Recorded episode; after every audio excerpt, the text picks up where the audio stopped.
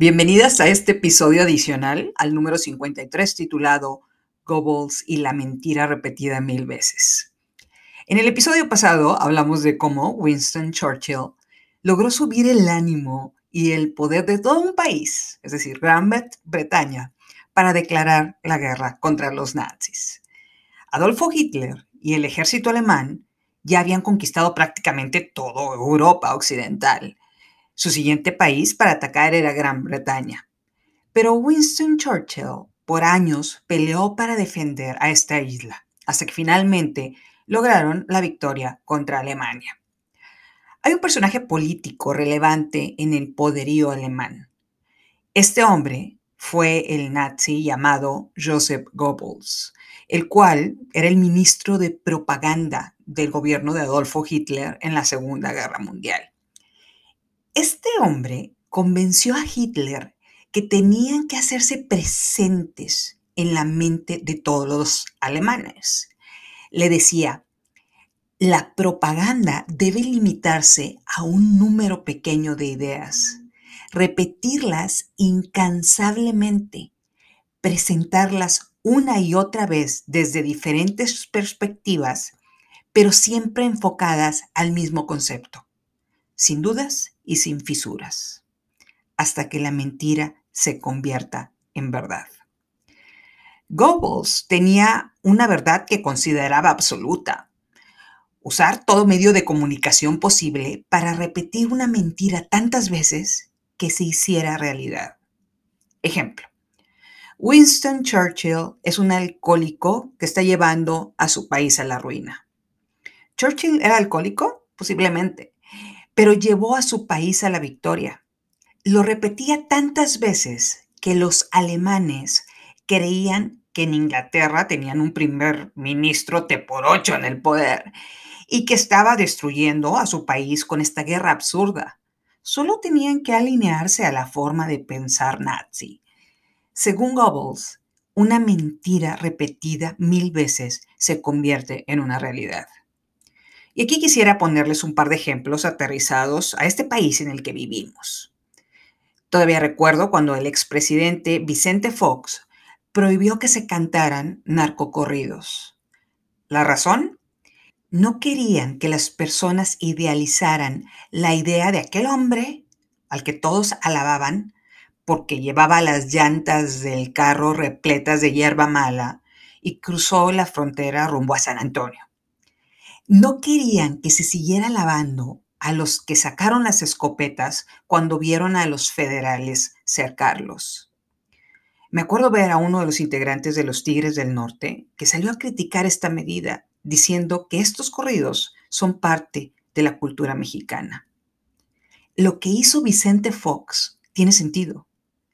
El mensaje mil veces repetido con música se convierte en algo que consideramos una verdad algo que podemos permitir en nuestra mente, al punto de que si alguien empieza a cantar a Camelia la Tejana, empezamos a cantar como si fuera parte de nuestra cultura, como si fuera un orgullo lo que Camelia la Tejana hizo. Lo que le mandamos a nuestra mente y lo repetimos tantas veces, se convierte en verdad. Otro ejemplo digamos que a una mujer le dijeron toda su infancia que era importante aprender a cocinar. Y era importante hacer tortillas de maíz todos los días con nixtamal. Eso la convertiría en una mejor mujer. Por lo que estas palabras se convierten en su realidad. ¿Quieres ser mejor mujer? Hacer más tortillas hechas a mano. No conoce otra forma en la que pueda ser recompensada por su familia no hay otra forma de ser reconocida, porque se lo repitieron tantas veces que se convirtió en su realidad. Un ejemplo más. Uno de los dolores más grandes de mi vida fue el haber perdido mi primer bebé. Apenas tenía ocho semanas de gestación cuando su corazón dejó de latir, lo cual me trajo uno de los episodios de tristeza más grandes que he sufrido en mi vida. Hace unos días estaba platicando con mi hija y me preguntó qué le pasó a ese primer bebé. Vaya, ¿qué me dijo el doctor? Le respondí que seguramente la naturaleza no le permitió desarrollarse, pero yo no estaba lista para hablar de eso, porque es muy doloroso. Ya pasaron 15 años de este evento. Mi hija me agarró el brazo y me dijo, sí puedes, si estás lista para hablar de eso. Y me lo volvió a decir, sí puedes, mamá. Y vi sus hermosos ojos cafés que me recuerdan a los de su hermano chiquito. Me lo repitió tres o cuatro veces hasta que sus palabras se repitieron en mi mente y me llenó de confianza el saber que sí puedo. Antier hablé con mi doctor y le dije que quería saber qué había pasado.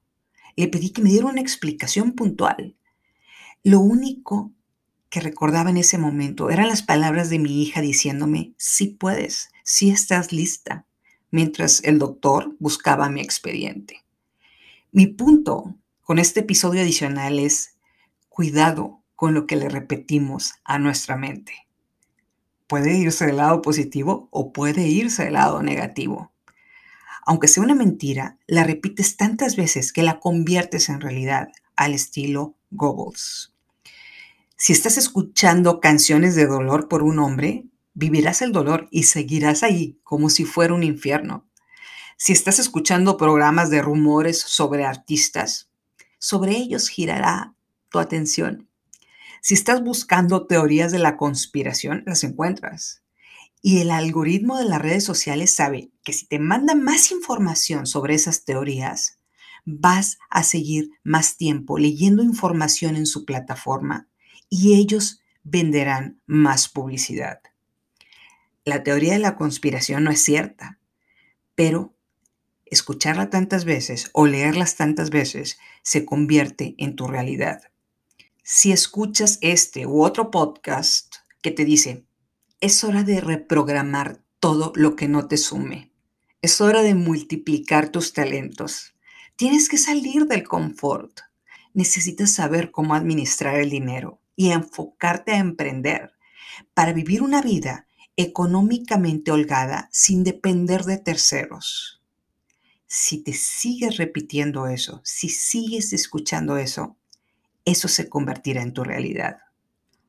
Muchas gracias por escuchar este episodio adicional. No lo olvides, estamos juntas en esto. Soy Liz Delgado y esto es Se empieza de cero.